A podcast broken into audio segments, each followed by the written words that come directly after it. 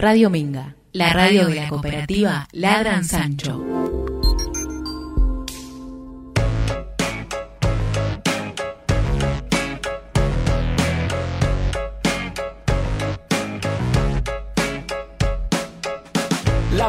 Es que no hay una verdad. Leí en una pared de la ciudad. Habrá sido una virtud o casualidad. Y sentí inquietud de estar a merced de tanta sed de dualidad. ¡Qué barbaridad! Lo barato sale caro, lo normal es lo raro. Estaré sonado, me he visto despacio si estoy apurado. Amo ser odiado y tener la facha de un repetidor y la nota de un aprobado. Siempre hago lo que quiero, no lo puedo evitar. Tomo para olvidar que el doctor me prohibió tomar. Y gracias a Dios soy ateo.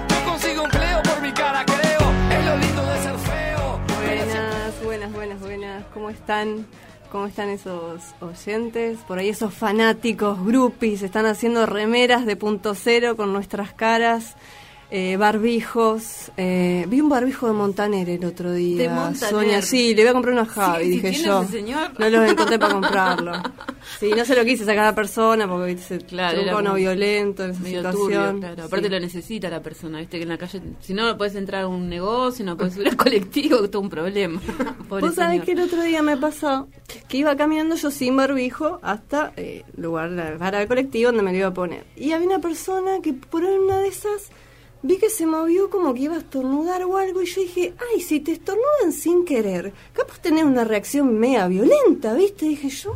Lo empujaba. Así que tuve como, como, ¿viste? Como se te contractura el cuerpo, como un tic medio, una impresión. Dije, bah, nada. En fin, eso otro No día. Hola, suerte. Sonia, buenas noches. Hola, ¿Cómo estás? Muy bien, ¿vos? Bien, acá estamos. Por suerte tengo mi barbijo, lo escondí para que no me lo quites. Si no, me estornudo de cerca porque sabes que no sé cómo No, voy a no, reaccionar. voy a tratar de no estornudar. El que puede estornudar tranquilamente es Javier, que está en el caserón. Buenas Porque- noches, gente, ¿cómo andan? Muy bien, ¿Cómo muy están? bien. Buenas noches a la gente que nos está escuchando. Bueno, al principio tuve como una película de Carlitos Chaplin, porque veía que hablaban y no estaba escuchando, hasta que el operador tocó un mágico botón que me llevó al encuentro de esas voces Es como Dios, Eh, Mariano. de Puebla punto cero. Sí, sí, el operador es- Te da el permiso de la importante. existencia en el aire. Eh, bueno, supongo estarían hablando un poco de la semana. Sí, estaba, eh, estábamos hablando de nada, que Vero tiene un problema, le saca los barbijos a la gente en la calle, dice. Eh, sí, ¿Viste, Verónica? Bueno, qué sé yo. Y Eh, bueno, viste, la psiquis humana es muy complicada, Javier. Es una persona que, que bueno, hace esas cosas. Eh, Uno de Montaner te iba a conseguir, Javier. ¿Qué? Un barbijo que dice Monta Viva Montaner, que tiene la cara, todo, te recabió. Tengo un modelo de barbijo que después lo voy a mandar al grupo para que lo vean porque es muy, muy bueno. Eh, me da la sensación de que estas son semanas intensas. Yo no sé si algo de esto de, de- tanto tiempo de pandemia o que ya se aproxima, si uno o es el deseo de que ya esto se vaya acomodando. Me parece que en general me encuentro con personas que mm, para un lado o para el otro, ¿eh? o le están pasando muy mal o están pasando cosas nuevas, cambios.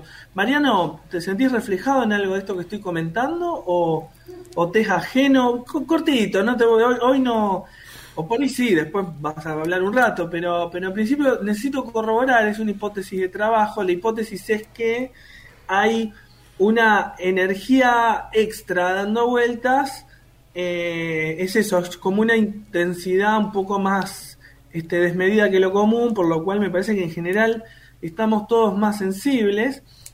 Eh, ¿Qué pensás, Mariano, de lo que te digo? ¿Te sentís, eh, te atañe o decís, che, no, nada que ver, la están reflasheando, déjense romper las bolas, yo soy un trabajador? Mariano Eh, se muere de ganas de contestarte, no sabes, está... le agarró una ansiedad No, por pero contigo, contestarte. está con una seña y yo le digo a la gente. Que, no, que, que me vaya a la mierda, estaba haciendo seña. Bueno, qué, qué feo, ¿eh? Qué, qué feo, porque vos sos muy importante para nosotros mañana y hacernos esto en vivo. Yo, Claro, viste, uno no, no sabe con qué va a salir, viste, este muchacho es tan impredecible. Hoy, temática. De verdad que cada uno de nosotros no sabe lo que el otro va a presentar. Eh, nos propusimos esa, esa dinámica. Como la caja Eh, de Pandora, algo parecido, por ahí. Abrimos sí. y no sabemos qué va a pasar. No tenemos idea, bueno. no sabemos. Mariano Medios menos. de- medios de comunicación, supongo que los tienen ahí a la vista, y a Sonia que le gusta muchísimo pasar el teléfono. Vamos a pasar los medios de comunicación que son el 20, el fijo es el 23 23 20 15 84, la venganza será terrible, 23 23 20 15 84, el celular es 23 23 52 24 52 23 23 52 24 52. Nos puedes escuchar por www.radiominga.com.ar. Las cuento a las W porque me olvido y por ahí digo como cinco. y después, si no te puedes bajar, no, me, no terminé con los medios de comunicación. Pero, che, dale, No sé lo que me cuesta concentrarme en los números, de verdad. Bueno, te podés bajar la aplicación a tu celular que es eh, Radio Minga. Nada, eso. Solo Nada eso. más, no Nada tenemos más. nada- más, no tenemos un Instagram de punto cero. no, Ay, no, sí. sí, sí, perdón. Eh, Entonces- el Instagram es punto cero guion bajo Radio Minga. Muy bien, invitamos a todos a que participen. La interacción para nosotros es muy importante. Así que bueno, este, después iremos también dejando algún registro. Por ahí pensábamos con el grupo de Punto Cero de, de los, de los programas, que a veces tenemos unas producciones, después dejar por ahí algo es- escrito. Bueno, ¿quién empieza hoy con este desafío? No sabemos.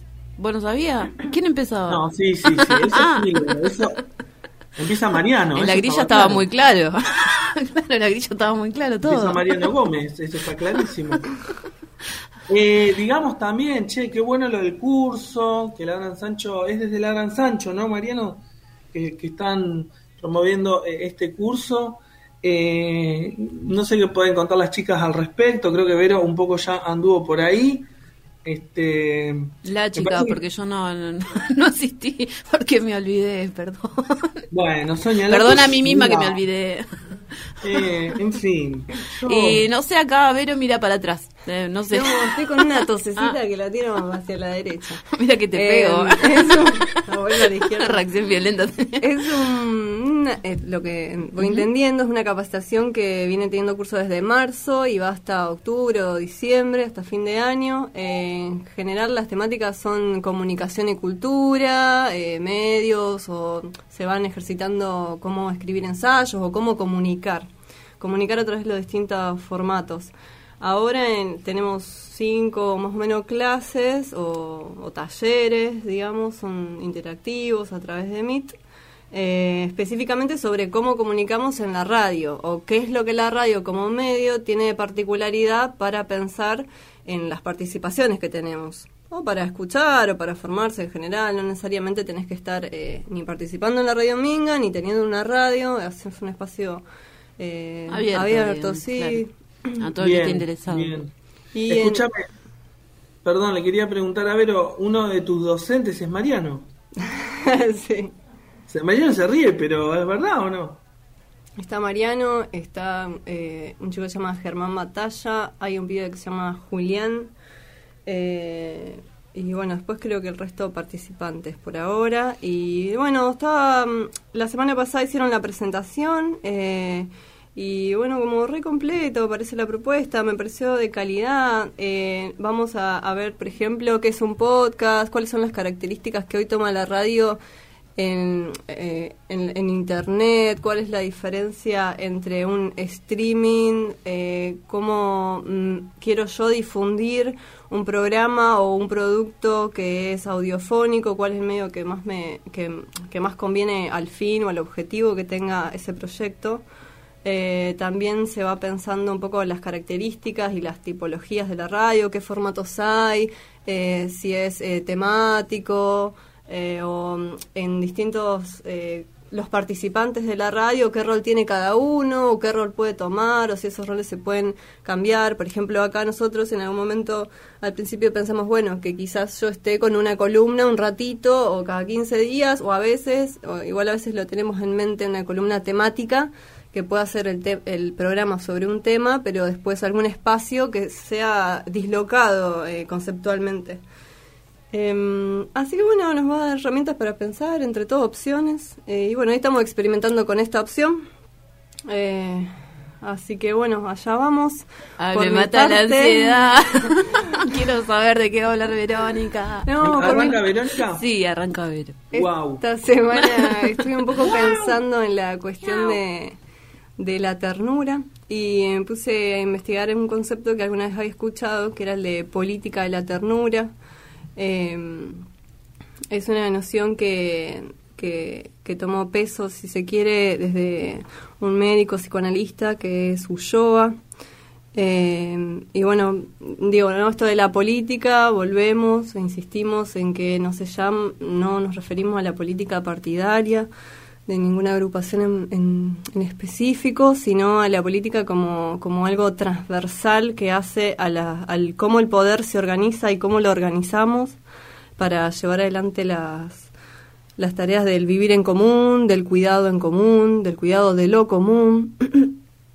Perdón, estoy con esto. Eh, y bueno, la ternura, ¿no? A, a partir de una cita de Ulloa, bueno, les voy a ir comentando cuál fue su aporte y bueno, tendremos algunas derivas por ahí.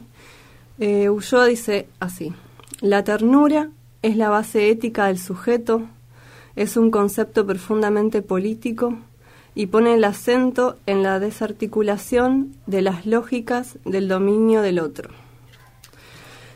Eh, originariamente el tipo lo pensó eh, por 1988 eh, pensando en los crímenes de lesa humanidad y en las torturas y en los desaparecidos que hubo en la dictadura.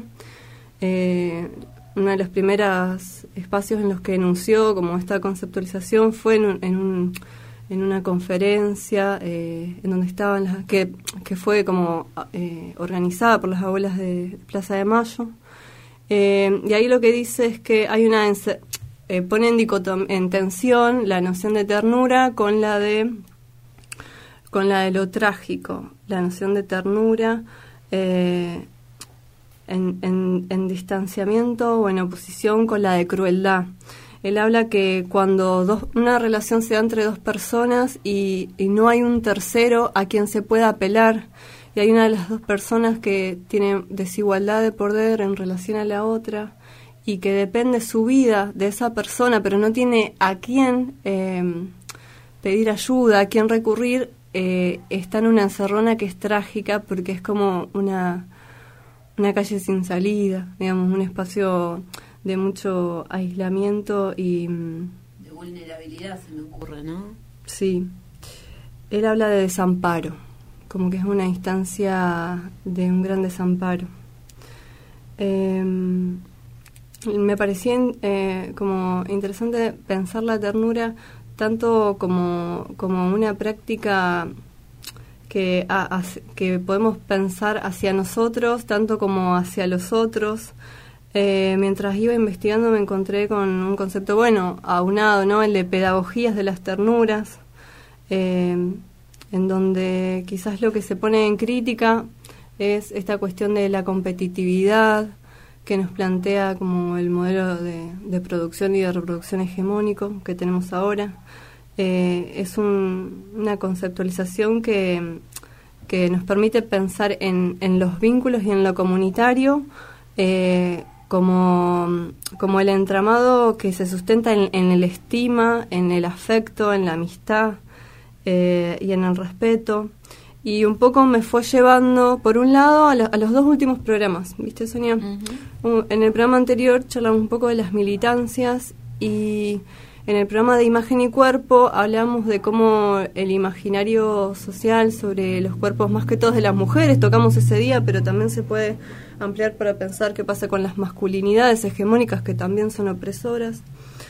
Em, y entonces en esto de que mm, había un cierto mutilamiento del cuerpo de las mujeres y cómo eso uno lo introyectaba y, y generaba críticas y malos tratos hacia el interior eh, por no llegar a, a cierta figura o a cierto canon o a cierto ideal y, y cómo cuando esto como se vuelve un panóptico introyectado no sé Sonia si alguna vez escuchaste la noción de panóptico No, te lo iba a preguntar, pero estaba pensando para repetir las palabras. Eh, ¿Qué muy, sería muy eso? por arribita igual, eh, Foucault fue un pensador que, que pensó mucho las, las, instancias, las instituciones de encierro.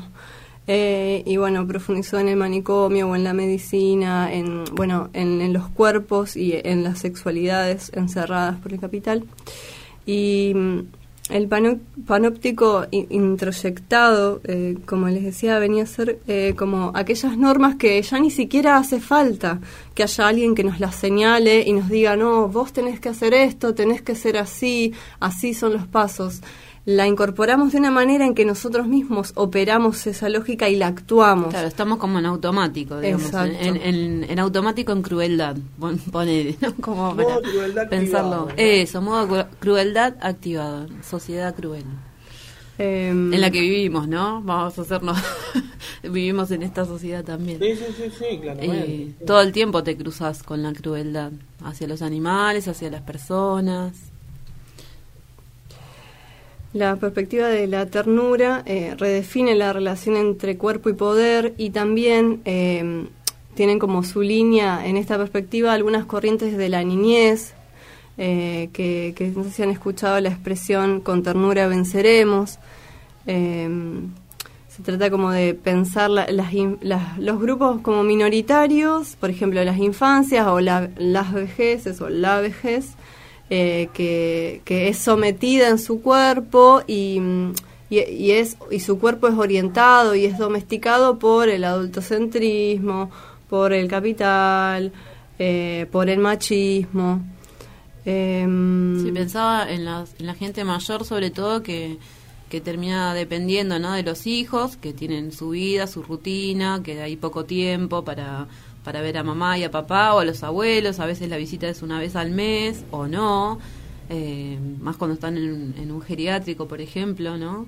Como que la ternura ahí mm, como es- que escasea, ¿no? No todos los casos, no estoy generalizando, pero me parece que hay como una... mm, eh, una falta de ternura como en esa parte, en esa etapa de la vida.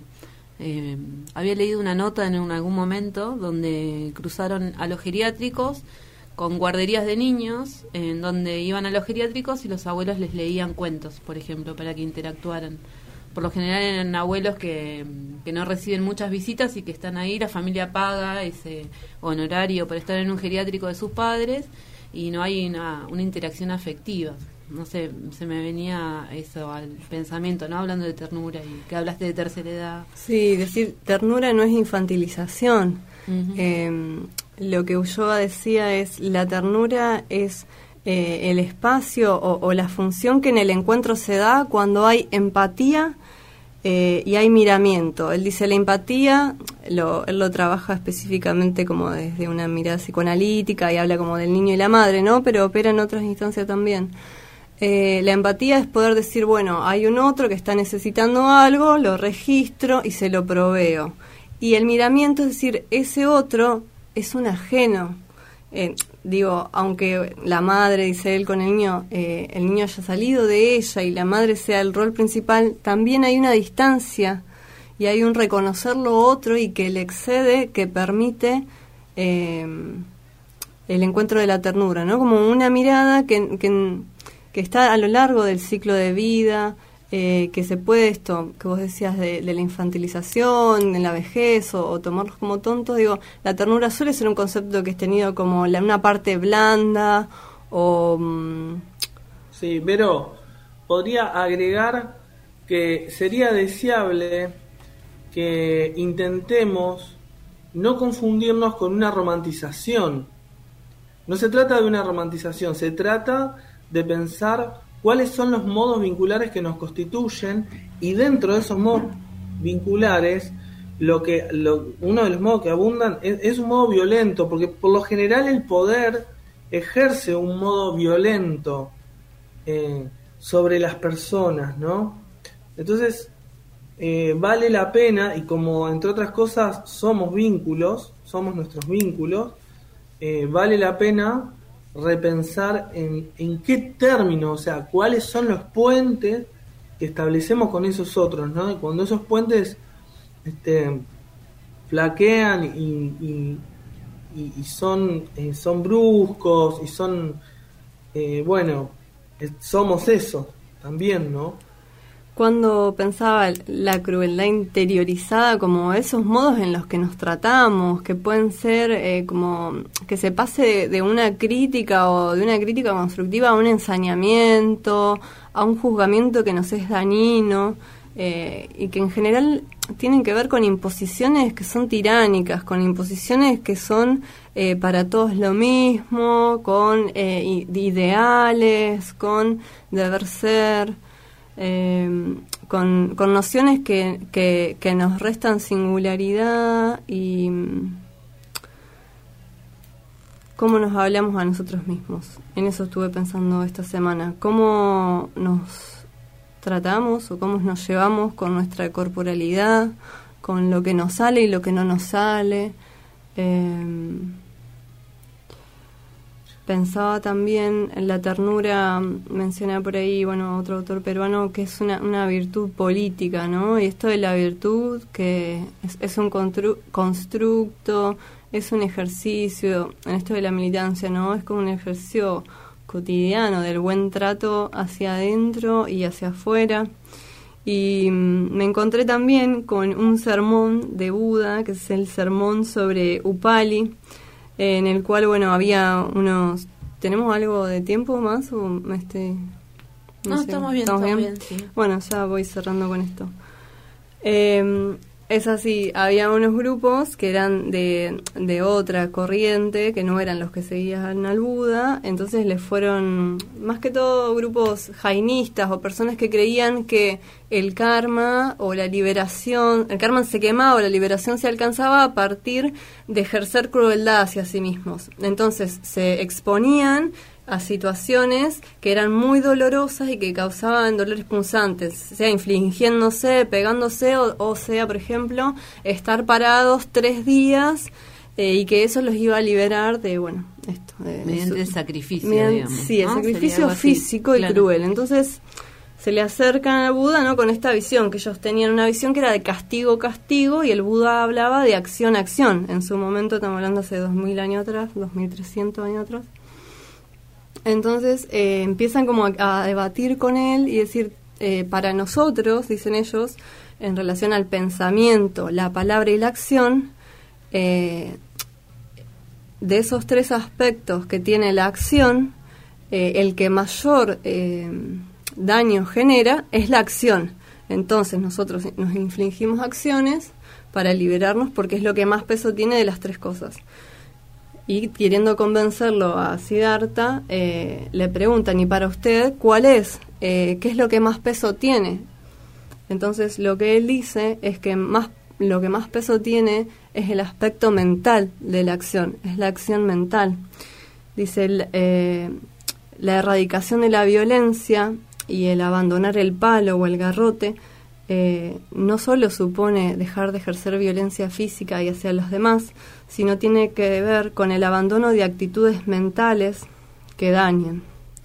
Tiene que ver con una intención, eh, con la intención con la que se hace la acción. Y esa intención es la más importante y es la que luego desencadena la palabra, desencadena el movimiento físico, desencadena el obrar.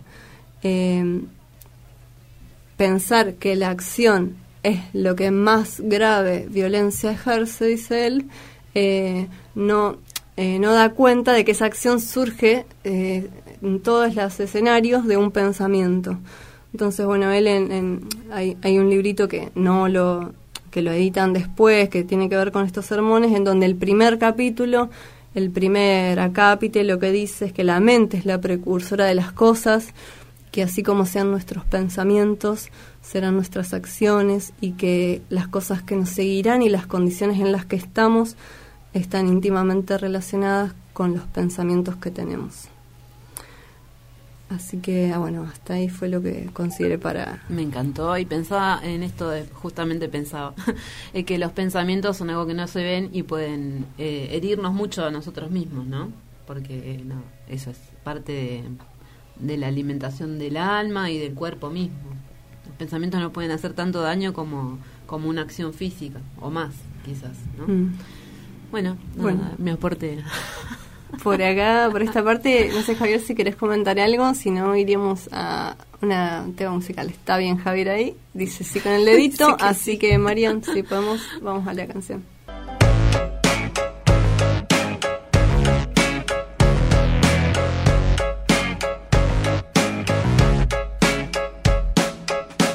La verdad es que no Bueno, seguimos acá en punto cero y nada, eh, me entró una duda y una intriga y le voy a preguntar a mi compañera cómo está de sus reservas de OM hoy.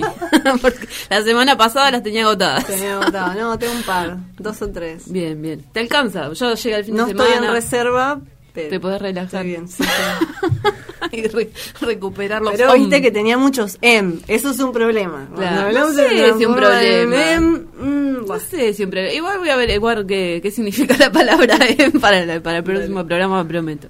Bueno, eh, el tema que preparé, que mis compañeros no saben tampoco qué es, y Mariano tampoco, es eh, el ritmo. El ritmo. Eh, el ritmo de la vida. Pienso en el ritmo de la vida. Mariano se ríe. ¿Qué? ¿Es poco serio?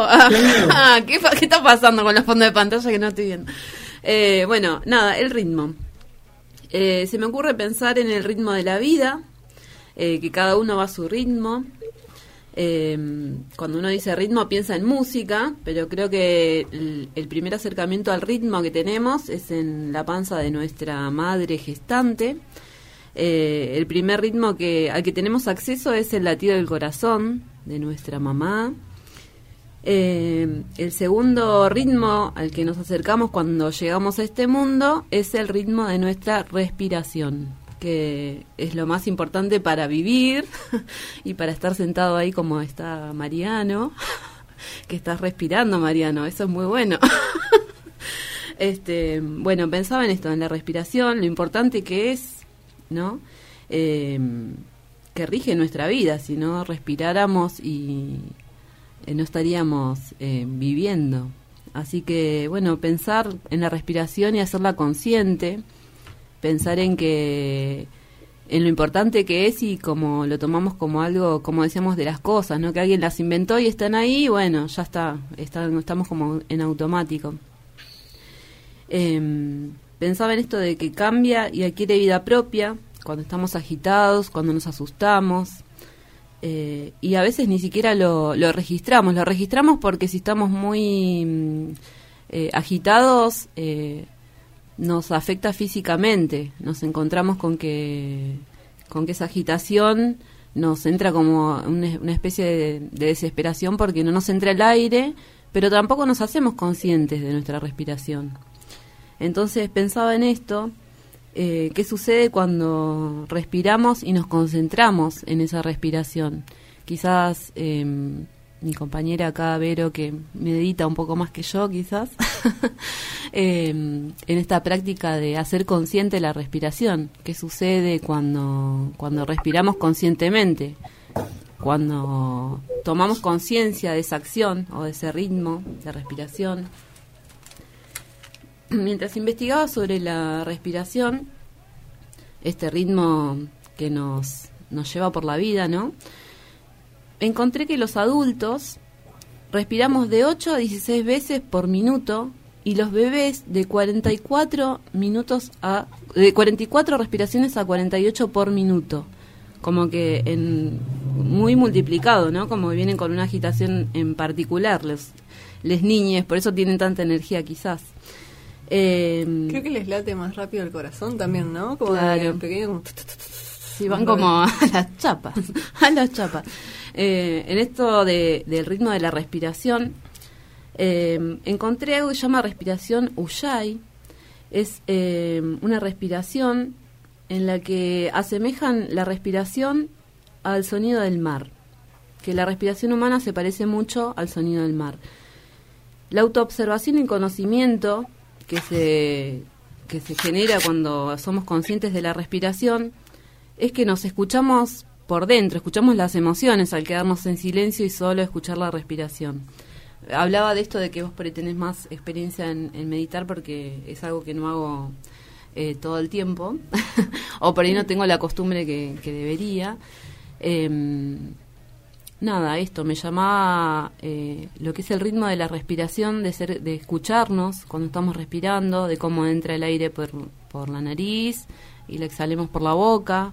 Cuando estamos estresados o en una situación de nervios se suben las palpitaciones y tendemos a respirar más rápido, a hiperventilarnos. Y cambia el ritmo de la Sí. respiración, del corazón, de Sí. todo, ¿no? Es como que eh, se nos altera todo el Las organismo. hormonas, eh, claro, Sí, tiran adrenalina en vez de oxitocina, que es cuando estamos más relajados o en escenarios de, de disfrute. Y, mm. Eh, me, me tentás, me tentás a, a Sí, sí, recomendar te estoy- te estoy- en YouTube. Te estoy buscando ahí. Eh, no, hay una, una meditación muy breve eh, que se llama Mini Anapana eh, en YouTube. Dura 25 minutos porque tiene adelante un- una parte de explicación y en la cual, eso era lo que quería traer en particular, eh, dice la respiración es, es un acto en sí mismo, es un acto absoluto. La respiración, dice ahí Goenka, que es el, el líder, bueno, ahora falleció, pero el que llevaba el liderazgo de la meditación vipassana. Dice- la meditación, no, la respiración, perdón, nos acompaña desde que nacemos a lo largo de la vida y hasta que nos morimos. Eh, la respiración es algo a lo que siempre podemos volver, que va a estar ahí.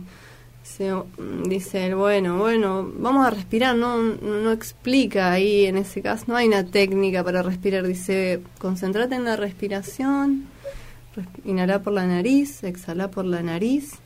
Si la respiración es larga, es larga. Si es corta, es corta.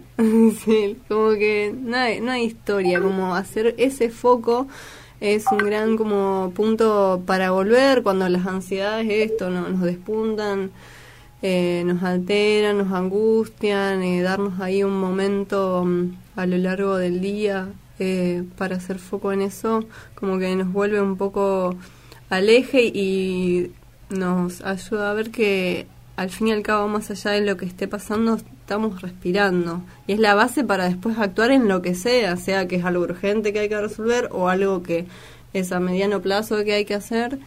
Eh, primero para hacerlo tenés que estar vivo, entonces respiramos, listo, arrancamos desde ahí. Es como si fuera un recreo, ¿no? De todo el pensamiento, porque cuando solo nos concentramos en la respiración, deja de existir el pensamiento, ¿no? Al, al concentrarnos en la respiración. Eh, como el tema era el ritmo, busqué esto de la respiración porque era, era lo que nos, nos conectaba, ¿no? El, el primer ritmo al que tenemos acceso.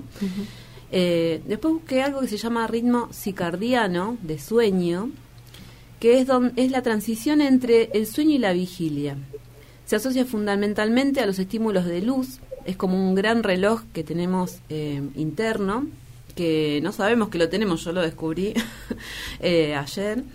eh, que cuando, por ejemplo, cuando empieza a oscurecer, nuestro cuerpo segrega una hormona llamada melatonina, que la segrega la glándula pineal, y es lo que nos da un poco de sueño y somnolencia, y nos tendríamos que ir a dormir, como era antes la vida en el campo, oscurecía y nos íbamos a dormir.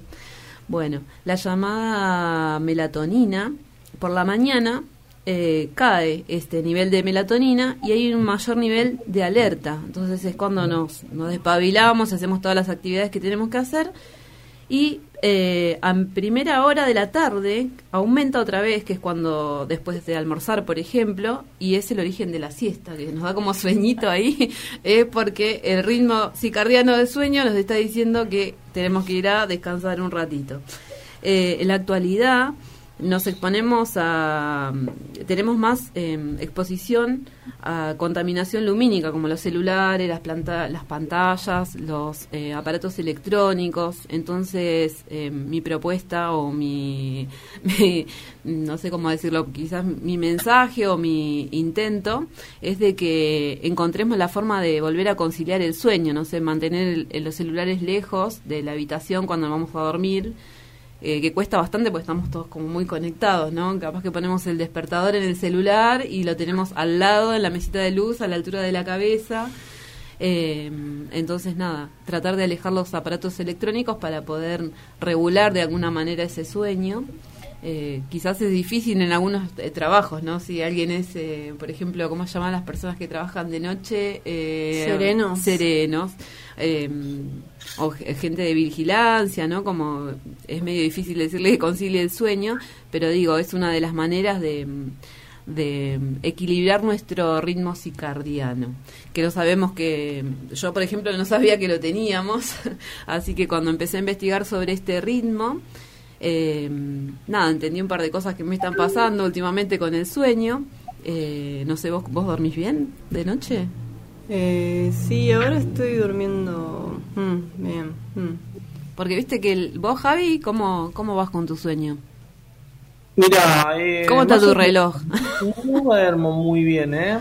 No duermo muy bien, más o menos. Bueno, ¿y cómo haces con tus aparatos electrónicos cuando te vas a dormir? Imagínate que la computadora la tengo en la mesita de luz al lado. Un desastre, ¿no? Desde esa visión que acabas de tirar, lo, escuché, lo escuché por ahí, esto que vos decís, y tiene bastante lógica, la verdad. Em, bueno, estas cosas de la tecnología, ¿no? De repente tengo la computadora en la mesita de luz porque pongo meditaciones, mantras y esas cosas. Claro, Pero por ahí... la verdad que está bueno, sobre todo el celular que tiene ya... O sea, la, la señal de celular es una, una es, como muy densa, digamos, ¿no? Eh, así que bueno, hay que tener cuidado. Bueno, sí, eso, alejar los aparatos un poco de, nuestra área de descanso. Eh, y bueno, ahora los quería invitar, los quería invitar a respirar. los quería invitar a respirar. Eh, vamos a escuchar un tema de Natalia Doco que se llama Respira y los voy a invitar a que cierren los ojos y escuchen y respiren. La idea es eternamente nueva.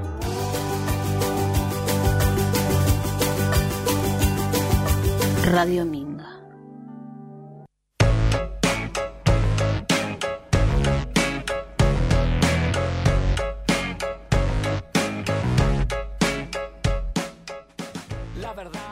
Bueno, seguimos, seguimos en punto cero. Che, celebro, celebro los temas hermosos, los temas que eligieron realmente muy lindo. Voy a compartir algunos mensajes que hubo. Eh, tenemos el mensaje que dice lo siguiente: Ulloa utiliza palabras de todos los días para expresar y transmitir ideas profundas. Un verdadero placer que Vero nos haya traído hoy. Nos lo haya traído hoy mucho para pensar y permitirse sentir, dice Pupi, así que le mandamos un abrazo. Este, también se estuvo comunicando mm, también se estuvo comunicando a Emilia, que le mandamos un beso grande, una gran amiga, que mm, dice que, que, es muy linda la temática de la ternura como antídoto, así que bueno, le mandamos un abrazo. Y también nos mandó mensajito Martina, dice, hola chiques, conmovedor lo tuyo hija, conmovedora la canción, yo también estoy en esa revolución. Abrazos, Martina de Mercedes. Bueno, y seguimos, seguimos un punto cero. Em, bueno, yo lo que tengo hoy para proponer es... Em, hay, una, hay, hay, un género narrativo, no sé si es narrativo, hay un género que es el ensayo, que es un género que a mí me interesa bastante. Así que me puse a buscar algunas cosas escritas. Eh, Así que bueno, me voy a abismar acá a, compartir. Eh, y bueno, uno es de Occidente. Este, y dice así: Occidente no puede comprender la exhalación. Nos complicaron en una absurda posesión. Se disoció el concepto de, exhalación del de soltar. Quizás sea algo sanador restituir el par asociativo soltar-exhalar. Propongo pensar la lógica retentiva. El bicho que lo representa tiene el, eh, tiene el estómago inflamado, hinchado, puede potencialmente estallar. Hay una lógica de enlentecimiento en el movimiento del circuito energético que irriga energía en el soltar. Ahí hay una interferencia. Se inhala casi todo el tiempo, la acumulación es festejada como una especie de logro. Nuestra pedagogía de base está ahí. Por eso creo conveniente entender el profundo significado del capital en nuestra cultura que hunde las raíces en lo hondo del ser humano, esto que en realidad nos enferma. Voy a seguir un poco más, ¿no? Pero bueno, hasta acá me parece, me parece eso, ¿no? Como si hubiese un cuerpo que se inflama y se inflama y se inflama porque no está considerando la otra variable. Digamos, una de las cosas que por lo general me parece que se padecen es cuando hay un monopolio de una temática sobre la otra, ¿no? Entonces, cuando uno, cuando uno piensa que el día es más importante que la noche, o que el sol es más importante que la luna, digo, empiezan ese tipo de comparaciones eh, que establecen un, establecen un modo sufriente, porque em, no se está concibiendo que en ese entre es en el que en el que la vida se produce, ¿no? Bueno, voy a seguir un poco más. Comprendamos que son necesarias ambas fuerzas. Polo negativo, pasivo, contenedor, receptor, continente, la luna, podríamos decir, y el positivo, el sol, lo activo, lo propositivo.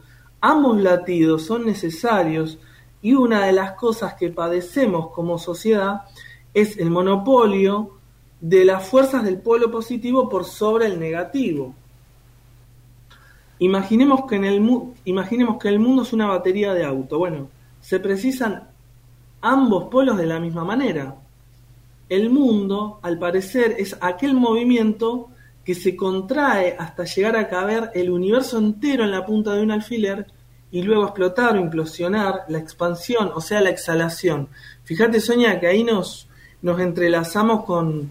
En realidad también se entrelaza con lo que, con lo que decía Verónica, pero bueno, más, más directamente con esto de la respiración. Sí, lo eh, pensaba, lo pensaba.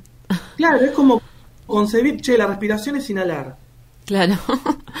claro. no, la respiración es exhalar. Una acción no existe sin la otra, digamos se precisa mutuamente y en ese entre es que nosotros existimos, o sea, no se puede negar que hay un absoluto, que es una existencia que existe entre la inhalación y la exhalación. No se puede quedar en un solo lugar porque no sobrevive. Así que bueno, eh, a ver si vamos... Eh, esto es algo, bueno, nada, ¿no? Eh, estoy haciendo una especie de como experimento, ¿no? De, cómo, cómo se pueden compartir estos temas y bueno, después está bueno si hay devoluciones del otro lado, porque qué sé yo, si se entiende o no. Entonces, habitar los dos elementos, esas dos energías tan necesarias que entre medio gestan la vida. Es en ese ciclo que, por ejemplo, se precisa la tierra y el cielo, se precisa la tierra y el cielo y el hombre, el ser humano, sucede con los pies en la tierra, la cabeza en el cielo. Está erguido. Sucedemos entre esos dos planos. Es más, somos un puente entre ellos, un transitar, teniendo en cuenta lo que dice París sobre los puentes que unen y también separan los territorios, poder estar presente en cada uno de esos actos, quizás aprender a evitar estas vibraciones alternadas sea una posibilidad más sana, más vital, más feliz. Em, así que bueno, y tengo algo más, sí, tenemos uno más. Este es un poco más cortito, no sé si voy a llegar a leerlo todo.